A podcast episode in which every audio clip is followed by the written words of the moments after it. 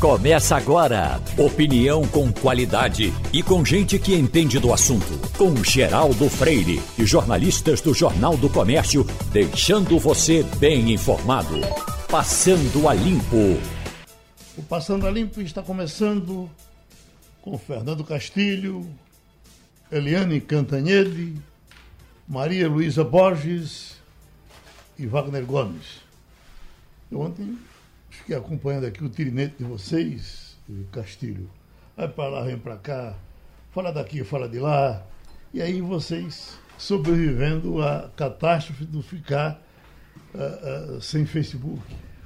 Bom dia, Sem Geraldo. zap. Bom dia, Geraldo. Bom dia, Maria. Que dificuldade dia, você teve para fazer a sua coluna? Olha, eu não tive muita dificuldade, porque eu tive que me virar com outras fontes e, e outro tipo de informação. Na verdade, eu tive que escrever. Maria vai poder falar mais da tecnologia disso aí depois. Mas, na verdade, eu tive que escrever um texto da o que foi isso para a economia. Uhum. Né? Eu já tinha feito alguns trabalhos sobre isso. E o que eu achei interessante nesse evento, primeiro, é uma situação muito preocupante. Como hoje nós estamos dependentes dessa tecnologia que está na mão de uma empresa é, que tem o domínio sobre as, as, informações de aproximadamente 3 bilhões de pessoas ao redor do mundo. Segundo, como no Brasil, que é o segundo maior mercado do WhatsApp, né, nós só perdemos para a Índia, mas somos os líderes em interação, isso gerou um problema econômico muito sério, porque milhares, talvez milhões de pequenas empresas tiveram dificuldade. Então, o noticiário ontem normal teve que tratar de prejuízos, né? Porque hoje tem muita gente pendurada. Uhum. Até aquelas pessoas que depois ainda vai ser regulamentado pela Lei Geral de Proteção de Dados, que usam o telefone né, no comércio, na indústria, para dizer, olha, chegou tal produto, não puderam fazer isso. Então, é uma experiência bem diferente, assustadora, porque mostra a nossa dependência desse tipo de tecnologia, mas eu fiquei mais focado nessa história do negócio. E me assustou o fato da gente estava até discutindo isso ontem à noite. Como hoje nós estamos dependentes de duas bases de dados. A base de dados das redes sociais no Facebook e a base de dados histórica do Google. E aí pergunta, o que é que vai ser da história se um dia o banco de dados do Google fa falhar? É. Uhum. Né? Nós vamos perder. E aí, só para encerrar, eu me lembro da história de, de um filme que tem que é muito interessante, eu acho que é duro de matar dois, três, quatro, quatro, quatro, quatro, que um sujeito sequestra os dados e o cara disse, olha, se a gente não conseguir recuperar esses dados, nós vamos voltar para a idade da pedra. Eu comecei a achar que a ficção avançou uhum. e sempre é bom olhar, a ficção sempre avança, né? Talvez não na direção certa, mas ela dá sinais muito interessantes. Enquanto vocês estavam aqui, a gente estava ouvindo vocês numa reunião que a gente estava programando com relação à próxima eleição do do Sindicato Radialistas. Nós estávamos num café lá no, no Espinheiro, e aí termina o café e, e, e, vai pagar o café, e eu, como tinha saído de casa sem, sem dinheiro no bolso, porque tinha deixado o dinheiro no carro, e, e cadê que eles só recebiam em espécie porque não estava. É, não estava. A, a, máquina não estava funcionando. É, isso é o pior é. dos mundos para Wagner. Então, Maria Luísa, os, os nonatos disseram há algum tempo aí nas poesias. O, o planeta movido à internet é escravo da tecnologia e não tem outro jeito. Veja, é, lembrar que há cinco anos atrás o que aconteceu ontem seria impensável, né? O WhatsApp foi comprado pelo Facebook em 2014, é quando ele começa a se popularizar e a virar o, o, o gigante que ele é hoje, da, da comunicação, das pessoas praticamente substituírem tudo que elas faziam na telefonia tradicional como a, ligar, a, a, descagem de voz, né? o velho bom alô, até o uso do SMS, né? de fato, a tecnologia embarcou tudo isso. É, no caso das mídias sociais, as pessoas passaram a interagir de forma é, avassaladora nas mídias sociais e a pandemia só fez aumentar isso. Então, a pane de uma única empresa, porque na verdade o que aconteceu ontem foi a pane de uma uhum. empresa, aquelas que são que tem como CEO Mark Zuckerberg. Só uhum. uma única empresa deixou é, bilhões sem, sem comunicação. Na verdade, não sem comunicação, mas sem seu principal veículo de comunicação. É, basicamente, é, só faz a gente aprender uma máxima que vale para qualquer coisa de tecnologia, que você tem que ter backup de tudo. Se você opera no WhatsApp, você tem que também operar em outro sistema que não seja o WhatsApp. Você tem que ter cadastro, por exemplo, dos seus clientes no seu SMS para usar no caso de uma emergência. Você tem que operar em rede social que não seja da mesma companhia, como é o caso do Telegram, como é o caso do TikTok. Twitter. Quem era forte no TikTok, quem era forte no Telegram, sentiu muito menos o impacto de uma parada como aquela. Então, quando você está com toda a sua operação, e eu acho que isso foi que prejudicou muita gente. Inclusive, eu estava vendo uma análise ontem que dizia que a gente jamais vai conseguir quantificar o prejuízo que o dia é. de ontem provocou, com pouco mais de seis horas, com os servidores de Mark Zuckerberg loucos, porque eles não foram, eles não apagaram. Os servidores simplesmente perderam a rota para eles. O que aconteceu foi isso. Você, como usuário, continuava existindo, seus dados no Facebook continuavam existindo, tanto que hoje todo mundo está como se nada tivesse acontecido, mas a rota entre os dois se perdeu. Foi isso que desapareceu. E essa perda foi tão grande que nem entrar no, no, no próprio escritório os funcionários do Facebook conseguiam, porque o, o sistema não, não, não reconhecia eles para consertar o, o Armagedon do Facebook, eles tiveram imensa dificuldade porque eles não conseguiam acessar suas próprias contas. Os e-mails facebook.com também não estavam funcionando. Então imagine se foi difícil para o resto da humanidade, para eles foi muito mais. Então, Os funcionários do Facebook não estavam conseguindo ter acesso porque ao... o sistema não estava lendo o crachá. O crachá, exatamente. Eles não conseguiam entrar no prédio. Chamar segurança. É. Então veja, uma única empresa Fica a lição, eu acho, para todo mundo, de que aquela velha máxima que se você não pode botar todos os seus ovos na mesma cesta, nunca foi tão válida. Maria Luísa toca no ponto fundamental dessa história. É, é, o mundo digital precisa buscar alternativas para evitar um monopólio dessa concentração é. de dados. Não, backup, backup é. de tudo. Você tem que estar tá atuando em mais de um lugar se você quiser ter sobrevivência nesse mundo. Exatamente. Então, fica esse alerta aí para que o mundo digital busque essa alternativa. Até porque, Geraldo, nós estamos no iníciozinho ainda incipiente da revolução tecnológica, uhum. do que se chama é, revolução tecnológica. Tivemos a revolução industrial, estamos na revolução te tecnológica. Estamos engateando ainda. Então tem muita coisa é. para aprender. Vou fazer uma analogia aqui, Geraldo, que é preciso que essas coisas aconteçam para que a gente busque exatamente alternativas como essa que a gente citou aqui, né? Buscar saídas, porque isso não pode voltar a acontecer.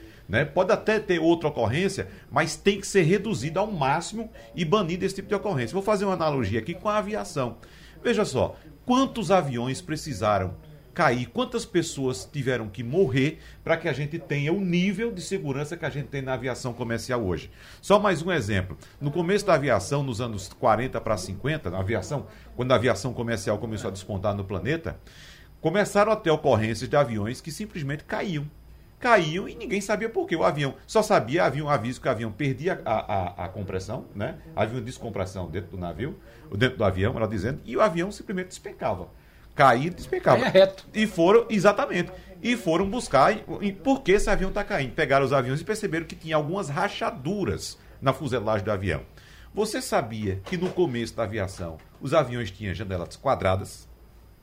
E percebeu que hoje os aviões têm janelas ovaladas, né? Com as curvas. Pronto. O que aconteceu naquela época é que os aviões tinham janela quadrada. E essa janela quadrada, com o tempo, com o passar do tempo, elas iam abrindo uma fissura nas pontas. Em, em, determinadas altitudes, essas fissuras iam aumentando, aumentando, até que o avião se rompia simplesmente no ar. Eu acho que Agora, vai melhorar mais ainda. Vamos fazer um avião com um colchão embaixo para quando ele cair, cair fofinho. É porque o, o, o avião não é feito para cair, né? Na verdade, o avião não cai, o avião é derrubado. Isso já está mais que comprovado, era derrubado. Então, pode ser que se entenda que um sistema como o de ontem também não caia que ele seja derrubado. Então é preciso que essas ocorrências venham acontecendo para que, de fato, tomem-se as medidas necessárias para evitar que isso aconteça, porque o prejuízo, como o Castilho falou, foi muito grande. Muitos comerciantes perderam negócios ontem, inclusive gera uma questão jurídica também, porque é. se por acaso você tinha uma conta comercial no, no, no WhatsApp, você trabalha por essa conta comercial, quem vai responder pelo seu prejuízo de ontem? É, de um queria... Depende do contrato. Depende do contrato. É, é, porque, veja, se você tem um contrato que, que isenta. A, a grande maioria da humanidade usa de é, totalmente de graça todas essas redes. É. Né?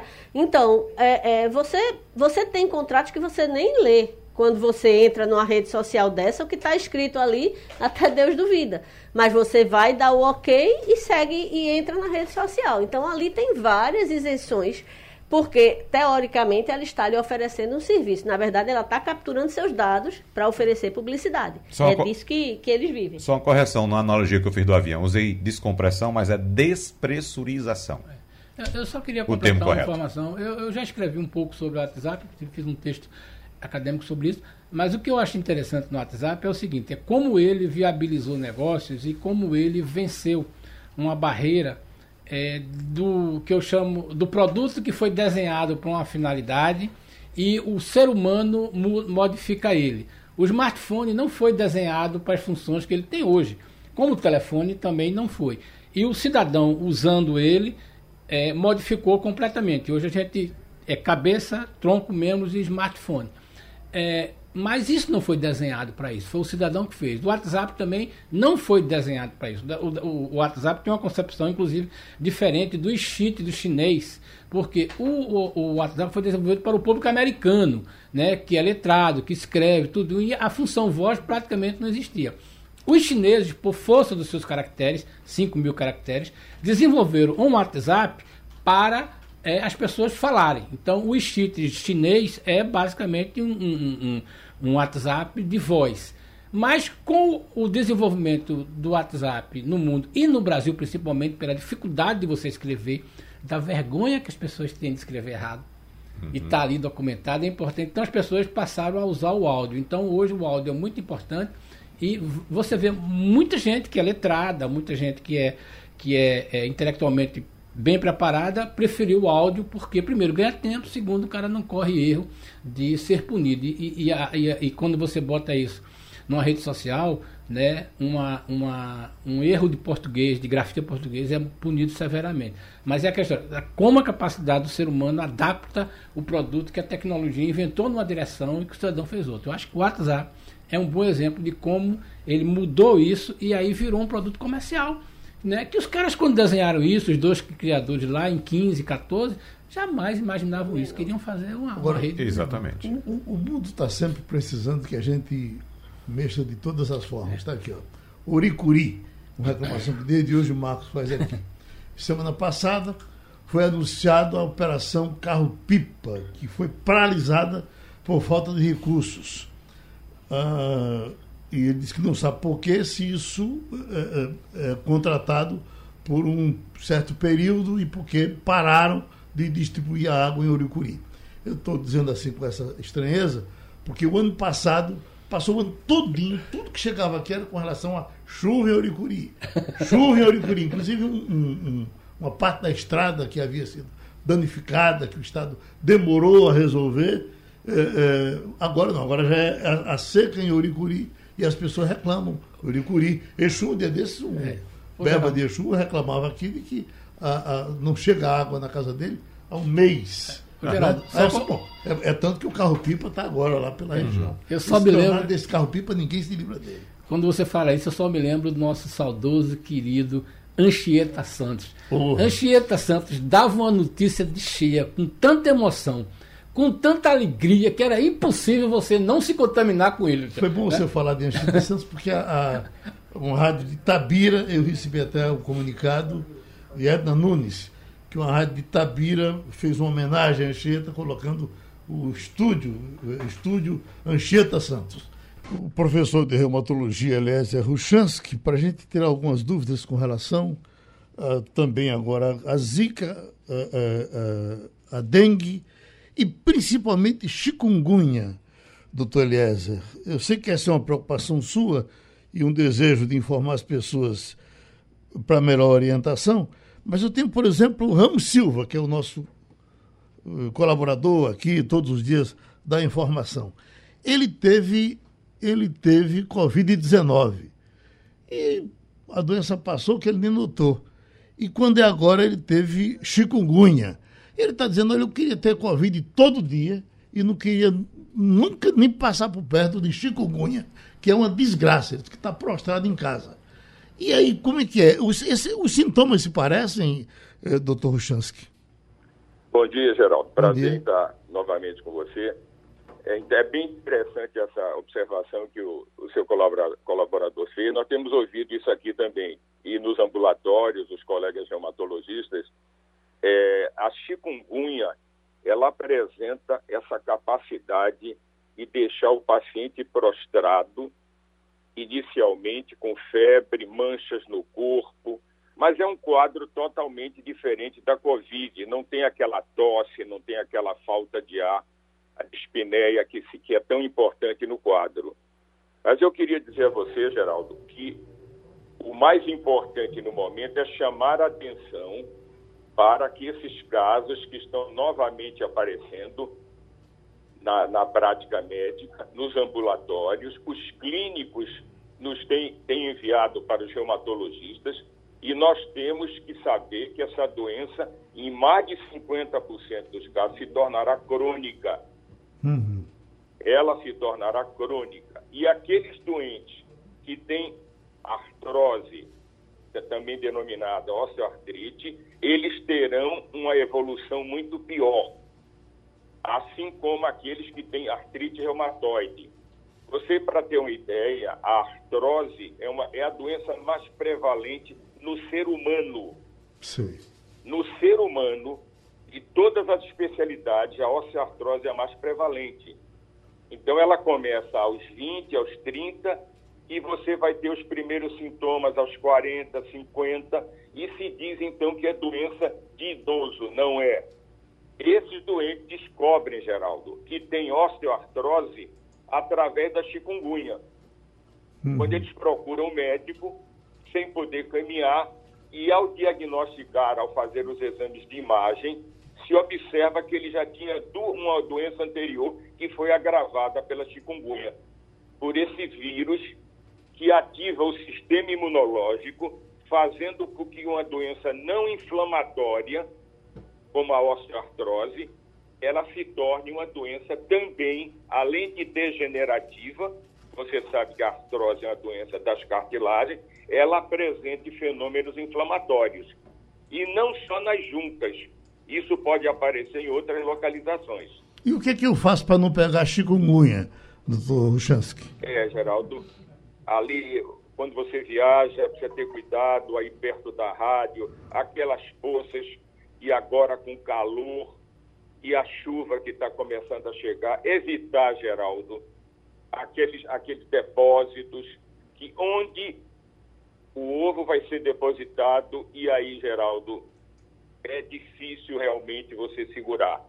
Porque a proliferação, a prefeitura, acredito, já está fazendo o seu serviço, mas veja, depois de 2016, que foi a maior é, epidemia da doença, nós passamos praticamente três anos sem apresentar quadros de chikungunya. Uhum.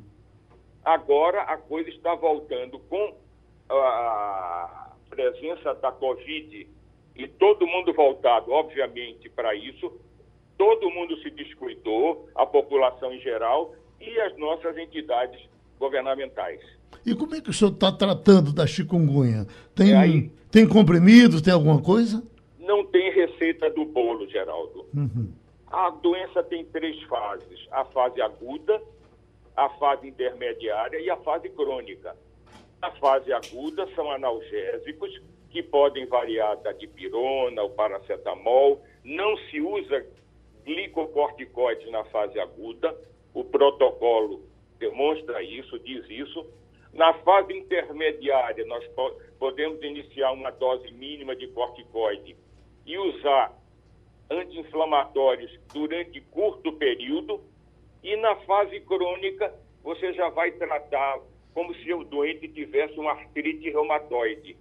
Ele chega a usar, para você ter ideia, até medicação imunobiológica. Para o um médico, se o camarada chega com zika, chega com dengue ou com chikungunya, é fácil ele detectar eh, eh, cada uma delas? É, é, a, a dengue, a, nós, a zika praticamente nós não temos ouvido falar mais, uhum. certo? Mas a dengue e a chikungunya, sim. A dengue é uma doença que não apresenta fenômenos inflamatórios articulares, mas é uma doença que desidrata você e que o doente refere o seguinte, doutor, eu caí num buraco e acho que não vou sair mais. Ou seja, a fadiga é tão intensa que o indivíduo pensa que está com a doença consumptiva, ou seja, uma doença maligna. A evolução mostra que não pode ser nada disso, mas é uma doença realmente muito perigosa, porque ela mata por desidratação. Uhum. Já a chikungunya, o indivíduo começa com manchas pelo corpo, febre alta, ele apresenta também dores articulares e o, inchaço vem depois, numa segunda fase. Ele fica mais prostrado pela dor. Uhum. Enquanto a dengue, ele fica mais prostrado porque ele desidrata e tem outras manifestações. Uhum. Só Castilho ficou preocupado com artrose, porque você já teve isso? Não, mas veja bem, como eu também estou naquela faixa dos 65 anos, eu tenho muito medo desse tipo de, de reação e tenho essa curiosidade para saber o seguinte: quando a gente soma esse tipo de informação que o senhor nos dá, a dimensão de pessoas que estão pressupostas a esse tipo de doença, e põe ele em cima o fenômeno da Covid a gente espera um quadro que, sinceramente, me assusta. Mas é isso mesmo, a Covid não vai ser tão determinante é, nessa questão da, da, da chikungunya como a gente pode aparentemente imaginar? Não, não tem nenhum estudo demonstrando isso com relação à Covid, Castilho. A grande preocupação que você deve ter é você tendo uma osteoartrite ou osteoartrose, é que se você tiver a chikungunya, as manifestações vão ser muito mais severas.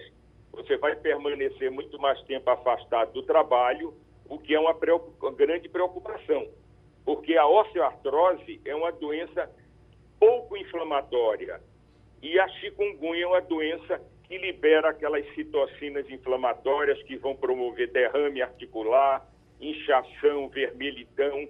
Então, se o médico não estiver preparado, mas a maioria dos colegas a partir de 2016, tem tratado essa doença, mas eles têm que dizer ao paciente o seguinte: não existe remédio milagroso. O que existe é um médico experiente estabelecer a fase que você está para prescrever e orientar você. Por exemplo, com relação ao INSS, é um problema, porque o pessoal quer se, precisa se afastar do trabalho na fase aguda.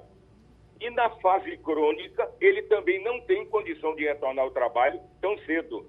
Uhum. Então, o tratamento realmente é evitar a doença. Mas já que ela se estabeleceu, você pode fazer o diagnóstico precocemente e fazer essa intervenção terapêutica. Agora, a dengue é uma doença totalmente diferente certo? A dengue ela não tem manifestações articulares importantes, ela tem mais manifestações sistêmicas. E a fadiga na dengue é o que chama mais atenção. A prostração que o paciente fica no leito. Pronto, doutor Eliezer Ruchansky, outra contribuição com a gente aqui na Rádio Jornal. Tem uma reclamação aqui que fazem ao presidente da Câmara Federal, Arthur Lira, que vai viajar hoje, está já viajando para Roma, com uma comitiva de deputados para falar com o Papa. Sim. E já vai ficar lá esperando outra comitiva, também de deputados, acho que não cabe num avião só, para Roma, para falar com o Papa. Eu acho isso bom pelo seguinte: toda vez que Arthur Lira começa a trabalhar demais dentro da Câmara Federal, o contribuinte começa a ficar preocupado. Tá entendendo? Ele Ou seja, agora, o custo agora pode ser menor, o né? O custo vai ser menor porque ele não vai estar em Brasília. A pior coisa do mundo é quando o sujeito está motivado e não tem muita habilidade naquilo que está fazendo. O problema de Lira é o seguinte: ele está muito motivado, aí já mexeu com o imposto de renda, que a gente não sabe como é que vai. Tentou aquela reforma meio maluca da questão do, do, do código de 900 artigos. É, tentou essa história do precatório acho que chegou a reforma administrativa também. Reforma administrativa e che, acho que ele chegou à conclusão que não pode mexer muito na história do ICMS da combustível e aí ele está viajando porque ele sai do noticiário. Acho que ele vai pedir para o Papa rezar, né? Pode ser. É, Agora, aí, Luiz, o que, que houve com o Papa que a gente é, é, me parece que caiu um pouco o prestígio do Papa Francisco, que era dos líderes do mundo um, um tempo desses, quando a gente pensava nos líderes, pensava no Papa essa coisa de alguma forma também ele andou doente, né? Andou se operando e tal. Mas será que só foi isso? Veja, eu não tenho nenhum conhecimento recente de campanhas contra ele. Você, você não, tem? contra ele não. Mas ah, eu, sim, para dizer que o prestígio caiu? Eu digo, aquela, exato, aquela, é porque você aquela não é coisa católico. efervescente. Você não é católico praticante. Veja, é, vamos lembrar que Francisco, né, o cardeal Bergoglio, é um homem idoso e doente. Né? Uhum. E ele acompanhou o martírio que foi, por exemplo, a morte de João Paulo II, que foi pra, quase que uma morte em praça pública. Né? A gente assistiu a agonia longa, lenta. É, talvez ele esteja se preservando, de fato, ele fez uma cirurgia, de fato, ele é uma pessoa que só tem um pulmão. Então, ele é um, uma pessoa com altíssimo risco para Covid, por exemplo. É tudo isso junto. Ele deve estar tá saindo mesmo. Mas a, ele já retomou a agenda normal. A Praça de São Pedro já vem é, tendo é, é, aquelas audiências, né, uhum. com todo o cuidado necessário. É, tipo, acho que a humanidade nos últimos ano e meio se recolheu, né, no pessoal. Pronto, acho que você chegou no ponto. Acho que com, com relação a, a, a, a aquelas concentrações, ele mesmo procurou pediu que as pessoas se afastassem. Né? A, a, Igreja Católica lidou com isso até melhor do que as outras religiões, de, de, de não querer aglomeração. Uhum. Ele, ontem, ele ontem reuniu, é, ele agora está muito preocupado com a questão do clima, e isso é muito interessante, de como o cardeal Bergoglio é antenado com, com as coisas que estão acontecendo ao redor. Ele ontem reuniu toda a comunidade religiosa mundial para dizer que, independentemente da crença, a gente precisa começar a tratar da questão do mundo na questão ecológica. Ontem teve uma grande reunião envolvendo líderes mundiais de todas as religiões. E ele participou. E ele né? participou ativamente e lançaram um documento é, supra, como é que chama? Religioso, sei lá. É, é, ecumênico, né? ecumênico é, na questão e, do e eram líderes, porque ele foi lá como na condição de líder de Estado, né? Estado, de, é. de, do, do Estado do Vaticano. É. Agora tem uma notícia curiosa sobre o Vaticano, você começou a falar.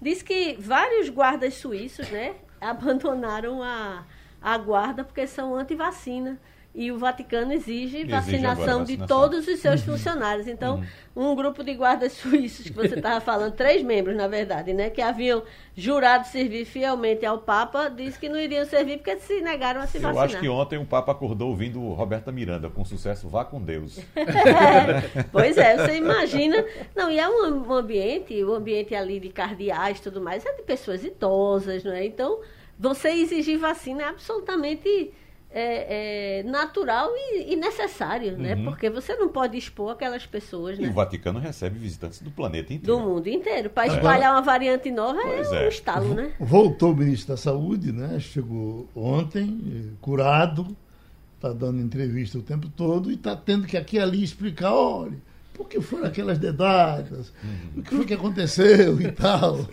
E ele está, por enquanto, com paciência. Tem hora que ele perde a paciência também, né? Aliás, tem hora não, aquilo ali foi Bom, uma ele prova de. teve de- tempo. Foram três semanas praticamente nos Estados Unidos, né, isolado para poder ficar com paciência, né? É, muita gente achou pra- que, que ele, que, ele, que ele tinha subido na, na, na, No na telhado. janela, no telhado para cair, né? Uhum. Ah, mas acho que eh, aquele tipo de comportamento não atrapalha a vida dele, não, né? O fato dele agredir, dele. Eh, Acho que vai ficar, a imagem de, de, de, de Queiroga vai ficar exatamente aquela da, do dedo. do dedo. Acho que a imagem, que quando você falar de Queiroga, a Não, imagem é, que ficou é isso aquela para quem tem pretensões políticas, É. né? É. Porque ele quer ser governador do estado dele e tudo mais. É muito ruim, porque É muito ruim, é a cena que vai, que vai pegar, né? Que pega na, na opinião pública, né? Que as pessoas que vão compartilhar, que vão aproveitar. Você quer um, um- um governador que se você eh, fizer um protesto vai, vai reagir desse jeito? É. Só completando o que Maria disse. Geraldo, você conhece mais do que a gente, todos eles. Você talvez não tenha ideia do que seja para um paraibano ser candidato a governador do seu estado. A ideia de ser governador da Paraíba é uma coisa que movimenta, neste momento, mais ou menos uns 50, 60 pessoas que querem ser. O sonho, quando você conversa com um político da Paraíba, Ele se quer ser você, o sonho dele é ser governador, que é uma coisa que os pernambucanos a gente vez que começa não tem. Mas veja, é impressionante. Se você conversar cinco minutos com qualquer um, você vai ver que no fundo ele quer ser, ele está trabalhando de algum jeito para ser governador da Paraíba. É impressionante como aquele estado tem essa, Essa, não é à toa, porque tem, é, é um dos estados que, fora Minas, tem um maior número de municípios é, e a briga política o, lá. O Castilho, e na ausência do ministro, o interino dele Foi... agiu, assim, de forma muito dentro do que é esperado para um ministro. Vi, inclusive, um... inclusive um reunião de secretários uh -huh. que estiveram do Brasil todo que estiveram com, com, com o vice-ministro. Com o vice Rodrigo Cruz. É. Ficaram felicíssimos. Não, ele, ele teve o lançamento isso, da geral. campanha multivacinação, que é. inclusive teve aquela cena antológica dele chorando abraçado com Zé Gotinha, né? é, que de fato assim emocionou-se na, na, no lançamento da campanha. Então, assim, ele tem um interino que é, ele pode até se dar o luxo de passar é, duas semanas em Nova York que, que nada deixou e, de ser feito. E esse ponto que já tocou é importantíssimo, porque os secretários encontram mais interlocução com o, uhum. o interino do Ministério da Saúde do que com o próprio ministro. Que diga-se de passagem, os secretários gostavam muito também da interlocução com o Pazuello. Os secretários sempre elogiavam a interlocução com o general Pazuello no Ministério da Saúde. Né? E agora reclamam da interlocução com Queiroga. De Brasília já está para falar com a gente, Eliane Cantanhede. Helena, não podemos deixar de falar dessa situação do ministro Paulo Guedes, né? O, o, o, desgaste que ele tem sofrido, inclusive agora com as ações uh, do Ministério Público. Eu estava ouvindo ontem uma colega sua aí de Brasília fazendo uma pergunta. Ela dizia: Olha, uh, uh, Henrique Meirelles, quando assumiu o Banco Central, todo mundo sabia que Henrique Meirelles tinha 200 milhões de dólares. 200 milhões de dólares. Pegou esse dinheiro, também depositou lá fora. Agora, entregou a um fundo e disse: Olha, eu não vou mexer com isso aí.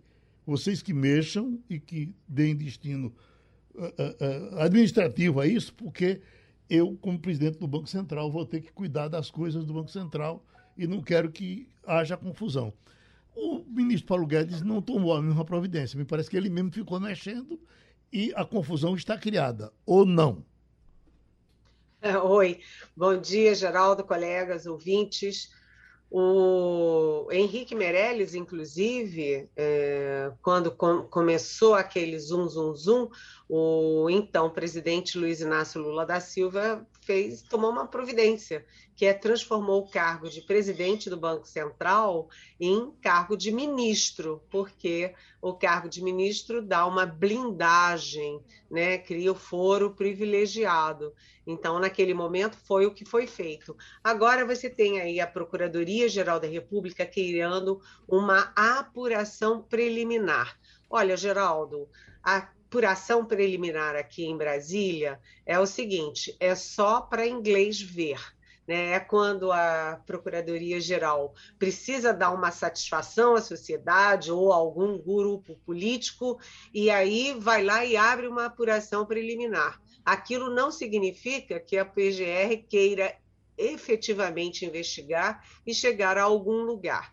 Agora, em favor do ministro Paulo Guedes e do Paulo, é, do é, Roberto Campos Neto, que é o presidente do Banco Central, a gente precisa dizer o seguinte: os dois trabalharam no mercado financeiro, que é, todo mundo sabe, né, a área financeira é uma área que enriquece.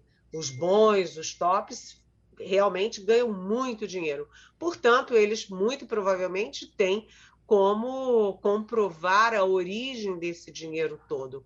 Essa questão não é uma questão é, que envolva crime contra os dois. O que fica ali num limiar é a questão ética, porque, afinal das contas, o Roberto Campos Neto e o Paulo Guedes tomam decisões que afetam diretamente as fortunas do, de todo mundo, dos outros. O dinheiro da classe média que está investido, o dinheiro dos ricos e o dinheiro dos milionários contra ele, como eles. Portanto, é, a questão é uma questão ética. Além disso, isso ajuda a tumultuar ainda mais o, o ambiente, porque, Geraldo, ontem o dólar disparou de novo, a bolsa caiu de novo, você tem um ambiente externo negativo, porque você tem o risco de apagão, né, de risco de crise de energia na Europa, você tem a segunda grande empresa do setor imobiliário é, inadimplente na China,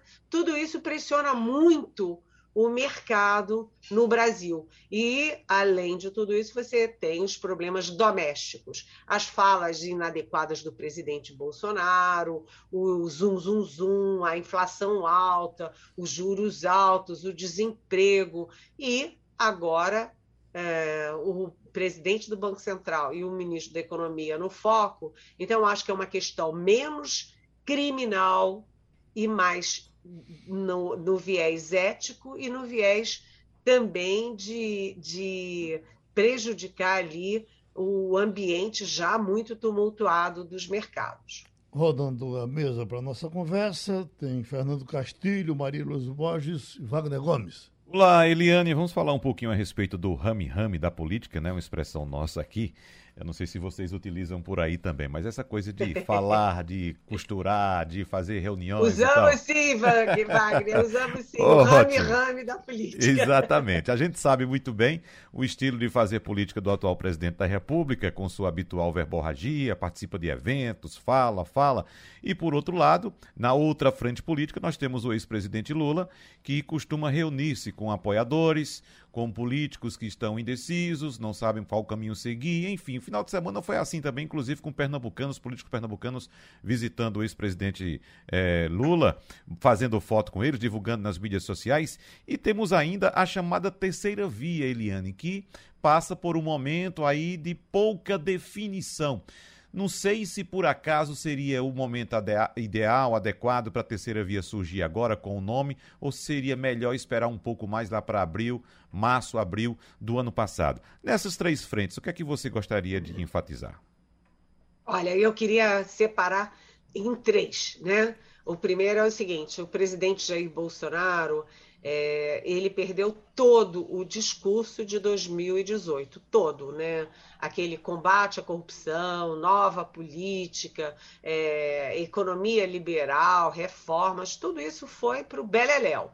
Agora, o presidente Jair Bolsonaro, ele investe na mesma forma vitoriosa de 2018. O que, que é essa forma? É uma junção de viagens né, o corpo a corpo com o eleitor. Na semana passada, o presidente Bolsonaro viajou exatamente todos os dias. Ele foi a Roraima, foi a Alagoas, ele foi a, ao centro-oeste, foi ao sul, lá no, no, no, em Maringá, no Paraná. Ou seja, ele foi a todas as regiões do país. Ele ficou muito mais tempo voando em palanque do que, aspas, trabalhando, governando dentro do Palácio do Planalto. É, então, o presidente junta isso, as viagens, com a internet. E aí é o vale tudo da internet: fake news, é, é, aquela manipulação das ideias. Ele jogou fora o discurso, não construiu o outro, porque o presidente não pode falar de economia, não pode falar de emprego, não pode falar de pandemia, não pode falar de educação, não pode falar de política externa, de meio ambiente, de coisa nenhuma mas ele tem a forma. Pegar criancinha, pegar armas. Então, o presidente é, Bolsonaro insiste na forma de 2018 e ele, ele dobra a aposta no negacionismo. Se vocês virem os bolsonaristas na, na CPI, e, inclusive, os empresários bolsonaristas, vocês vão ver que eles estão dobrando a aposta contra a vacina. Vacina está só em teste, é perigoso. Né? O presidente continua sem tomar vacina. Contra a máscara, contra o isolamento. Agora, vamos ao Lula, então, que é a segunda frente. O Lula, uh, enquanto o Bolsonaro se expõe, ele se expõe e aí vai para os. Atenção, aspas, os braços do povo, o presidente, ex-presidente Lula, faz articulação política. Então, ele transformou o Rio de Janeiro numa espécie de laboratório da candidatura dele, porque ele conseguiu aproximar a centro-direita do Eduardo Paes com a esquerda do Alessandro Molon, que saiu da rede e foi para o PSB. Então, uh, o presidente, o, o ex-presidente Lula, ele está em Brasília. Ele ontem teve um encontro com todos os governadores do PT mas o foco dele é outro, é o MDB. O MDB ele vai ter um, um jantar amanhã com os senadores do MDB, com o ex-presidente José Sarney e com o governador Ibanês Rocha, do DF, que é ligado ao Bolsonaro, mas que não tem compromisso com o Bolsonaro para 2022. Por quê? O presidente Lula, ele se aproxima à direita, ele já tem o PT, já tem a esquerda, ele quer ampliar para o centro e a direita, para tentar inviabilizar uma saída de centro. Então, o Lula conversa com o MDB, com o PSD, que é fundamental na articulação dele, e com outros partidos, inclusive o PSB. Já, ah, já para concluir, a terceira via, né, a nossa terceira frente aqui, a terceira via. Ontem eu conversei longamente com o governador João Dória de São Paulo. Eles, quando você fala em terceira via, Wagner e ouvintes, é, você fala muito do PSDB, que é o principal partido é, ali do centro, né? Governou dois mandatos, é, foi para segundo turno em quatro eleições, enfim. E lá o, o tá pau a pau. Quem achava que o Dória ia ganhar fácil se enganou, porque o, o Eduardo é, Leite, do governador do Rio Grande do Sul, tem é, nove é, diretórios e o Dória tem cinco. Mas o Dória lembra que o São Paulo, sozinho, que apoia ele, tem 32% do eleitorado das prévias de novembro. Além disso, tem o Ciro Gomes correndo por fora, o Sérgio Moro, que eu duvido que seja candidato, ele só está pensando em é, resgatar o ligado da Lava Jato. Tem o, o Mandetta, com quem eu conversei também semana passada, é, que está numa situação difícil, porque o DEM faz uma fusão DEM-PSL e eu acho difícil que dê é, que haja uma chance de candidatura do Mandetta. Portanto, eu acho que a eleição hoje é Bolsonaro, Lula, Ciro Gomes e um candidato do centro que, por enquanto, pinta ser do PSDB, gente. Castilho? É, Eliane, bom dia. Só uma contribuição aí sobre esse lero-lero ou rame-rame. Em Pernambuco, a expressão apuração preliminar a gente pode traduzir como criar um grupo de trabalho. Essa expressão foi criada pelo governador Agamenon Magalhães. Quando ele não queria resolver nada, vamos criar um grupo de trabalho. Então, só para acrescentar aí. Mas eu queria saber o seguinte: você ontem sobreviveu como? Você, eu soube que em Brasília ontem se voltou a usar o telefone. É, como é que foi aí na capital federal é, a, a a, a vida sem WhatsApp, sem Instagram e sem Facebook. Você mesmo sobreviveu como? É uma curiosidade nossa aqui. Né? Olha, você sabe que foi realmente foi é, complicado, foi bem complicado, porque a gente ontem percebeu a importância do WhatsApp. O WhatsApp você ganha muito tempo.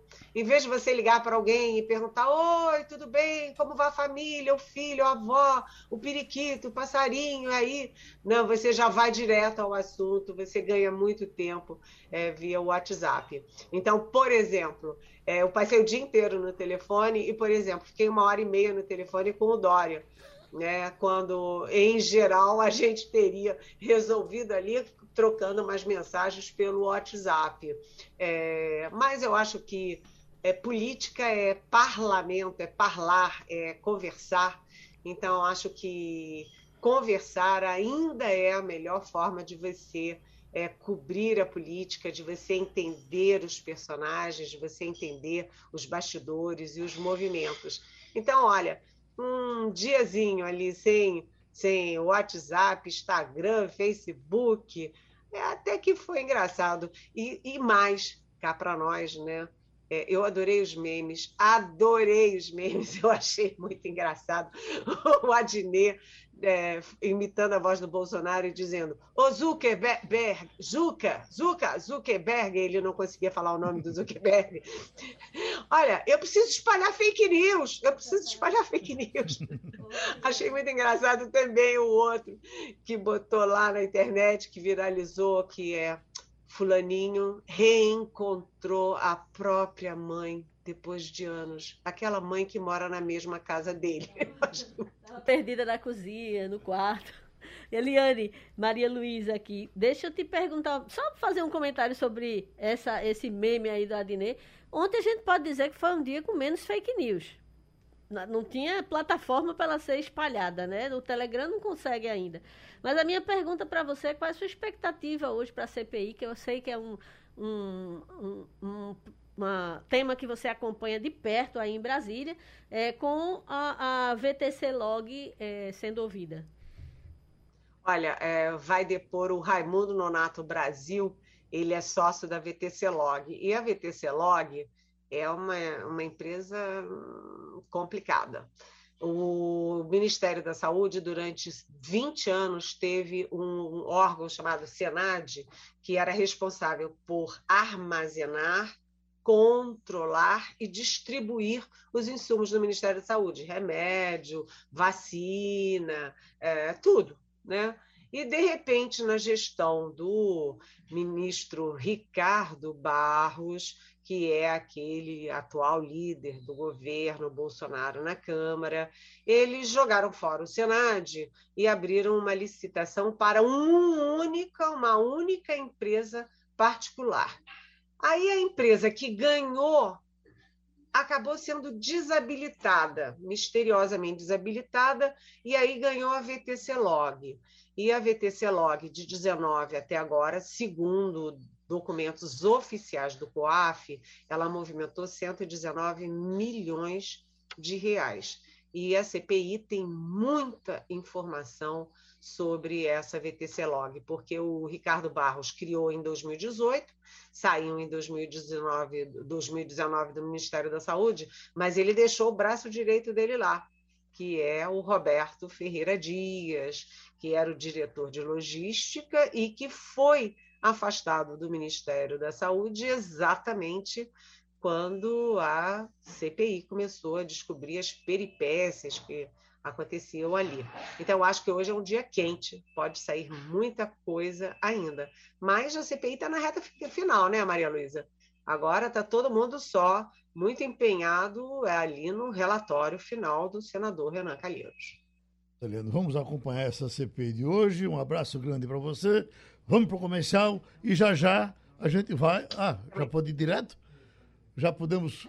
Fabiola, entrar com a Fabiola? Então traga um assunto aqui, doutor Wagner. Vou trazer um assunto de economia aqui para o meu amigo Castilho, que está preocupando também a gente, Castilho, nesta, neste início de semana, que é essa questão dos caminhões, rapaz, que estão retidos nas fronteiras do Brasil, principalmente com os países do Mercosul. Houve uma mudança é. na legislação para a liberação desses caminhões. Esses caminhões estão retidos com produtos que serão comercializados no Brasil.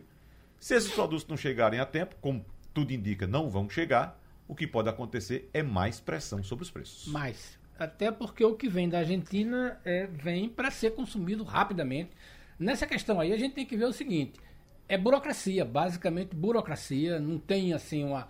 É, é, não tem nem a questão da, da, da, da Covid, porque já está. Esse, esses processos já estão liberados. É basicamente burocracia que a gente precisa ver como é que vai acontecer. É, e, e outra coisa, é, são produtos da Argentina para o Brasil. Não é a questão da, da, da, da frente de comércio uhum. daqui para lá. Sim. Eu acho que, veja bem, impactar na inflação não impacta, não. Mas vai mas ter um trigo, efeito. Né? É? Trigo tem um efeito. Basicamente trigo, mas não é, porque até porque o trigo não vem é, é, em grande quantidade. Vem, esse é um produto que vem muito, mas não é uma, uma coisa que vai impactar. Outro dado importante foi divulgado ontem, Castilho, essa queda no número de licenciamentos de veículos no mês de setembro, né? Uma queda de 25%. 25% é. Fortíssimo. Veja só, e a base de comparação é que em 2020, que já foi fraco. É. Ano de pandemia. Por causa né? da pandemia. Então, o que é que está acontecendo com, com o setor automotivo? Nacional. A semana começou para a Volkswagen zerada. zerada. Hum, é, os funcionários em férias coletivas, pátios vazios, não tem carro novo para ser, é. ser desovado para as concessionárias, nada, tudo parado e por o causa. Lá em cima. E o preço subindo cada vez mais. Porque é o seguinte: é, o, o carro novo, o consumidor, quando ele chega na loja, não tem um carro novo, a loja diz: Ó, oh, tu vai ter que esperar de quatro a seis meses para o carro chegar. Você está precisando do carro logo, você vai fazer o quê? Você vai para o mercado de seminovos. É. Por isso que o mercado de seminovos está aquecido, não é isso? É. Então, o que é que está acontecendo? A crise dos semicondutores e chips. É o que houve no mundo, Geraldo? Com a pandemia, houve uma demanda muito maior por esses aparelhinhos que nós estamos utilizando aqui agora. É e também computadores. Então a indústria correu para se abastecer de semicondutores e de chips. E esses semicondutores e chips também fazem parte da produção dos veículos hoje, que, como você sabe, Maria Luísa, não são simplesmente mecânica, não são simplesmente é, combustão. São computadores so, sobre quatro rodas. Sobre quatro rodas, né? Alguns ainda com motor a combustão, que já estão vindo com motor elétrico, é, inclusive. É. Então, sem esses componentes, a indústria não pode produzir. E tem aquilo, Castilho, que a gente comentou, inclusive, no, no debate cidade, no próximo sábado, que é a demanda por esses produtos e a logística. É. Porque tem a questão da crise dos containers também, que faz com que é, esses produtos não cheguem aqui. Nos Estados Unidos tem portos inteiros que viraram cemitério de container, porque começa a vir da China, vem, vem, vem, vem, vem, mas não tem retorno. Então, Exatamente. Então ninguém vai voltar com os containers vazios para a China. É. Então você tem muitos portos com, enfrentando problema, é. porque aonde tem mercadoria não tem container disponível, e aonde tem container não disponível tem não tem mercadoria. Veja uhum. que na verdade, o que é. aconteceu foi o seguinte: em abril do ano passado, em maio, houve um grande incêndio de uma produtora de chip no Japão, que era grande fornecedora para os carros japoneses, mas aí, como ela saiu do mercado, a pressão da indústria japonesa, que é muito grande, em cima dos outros fabricantes, e todos os clientes dessa companhia começou a ser em cima dos outros fabricantes. Como estava na pandemia, essa coisa passou despercebido. Acontece que o ano de 19, 20 e 21 a como é que chama tecnologia embarcada dentro do carro ela cresceu muito. A quantidade de chip usado hoje dentro de um veículo de quatro rodas é extremamente é, muito grande quase em torno de mil alguns veículos já chegam a ter 1.200 é, é, circuitos. Essa coisa pressionou muito. Só que tem um detalhe os, os, os, alguns fabricantes, mesmo na crise, continuaram a comprar chip, ou melhor, mantendo seus contratos e foram estocados. Esse é o caso da, da, da Starlance, que é, que é a dona da.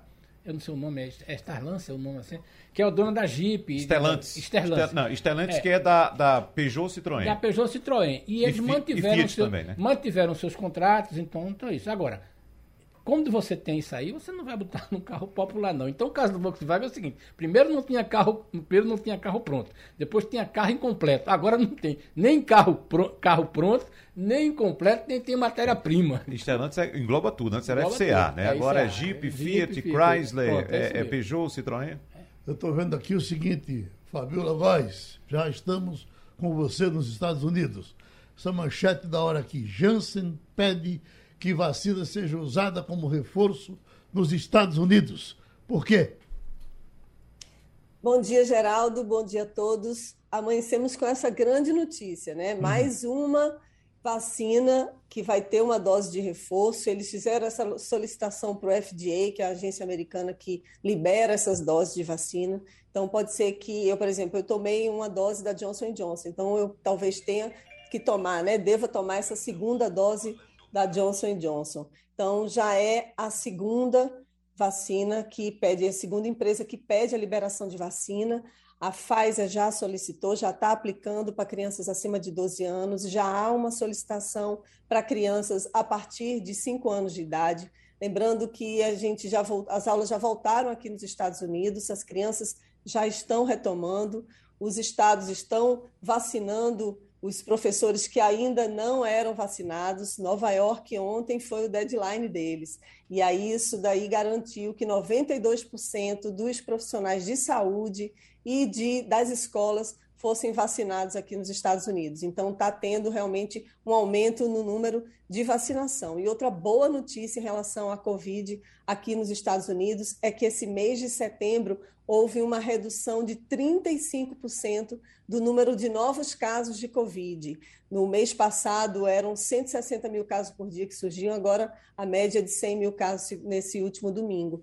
E isso também evitou mais de 39 mil mortos desde janeiro a maio até agora. A vacinação realmente está sendo, se mostrando extremamente efetiva, principalmente nessa população mais idosa. Isso foi um estudo que foi feito aqui nos Estados Unidos e já tem esse resultado que foi, acabou de ser divulgado hoje e eles estão comprovando que a vacinação realmente salva vidas. E eles intensificam, né, eles pedem para que a população continue se vacinando. Estados Unidos não estão com os melhores números de vacinados, apenas 55% da população está completamente vacinada e 65% tomou pelo menos uma primeira dose. Nesse final de semana, os Estados Unidos atingiram a marca de 700 mil mortos por Covid. E houve uma homenagem aqui. A, tem uma área no National Mall, que é onde fica o, o Washington Memorial, uma área bem central aqui em Washington. Eles fincaram as bandeirinhas brancas, várias bandeirinhas, 700 mil bandeirinhas brancas com o nome das pessoas que faleceram por Covid. Então, os Estados Unidos ainda, obviamente, como outros países, né, vivenciam esse luto e lembram os mortos pela Covid. Agora, há essa boa notícia de que está havendo a redução. A gente também não sabe dizer por que, que isso está se reduzindo, os especialistas não apontam qual o motivo principal, mas há uma redução no número de casos e no número de mortes. Maria Luísa? É, a gente estava falando um pouco mais cedo a respeito de, do Armagedon do Facebook ontem, e ele aconteceu menos de 24 horas depois de uma ex-funcionária vir a público é, denunciar a empresa, diz ela que tem muitos documentos provando isso, de que a empresa não estaria nem aí na história das fake news, porque estaria é, auferindo lucro quando as fake news se espalham. É, essa coincidência foi achada, é, no mínimo, estranha por muitos analistas. Eu queria saber aí nos Estados Unidos como é que está essa repercussão dessa fala da Frances Haugen, né? Eu acredito que é assim que pronuncia, a respeito dessas denúncias que ela veio a público e vai, inclusive, depor no Congresso sobre isso, né? Exatamente, Maria Luísa, que foi o que o assunto do dia de ontem.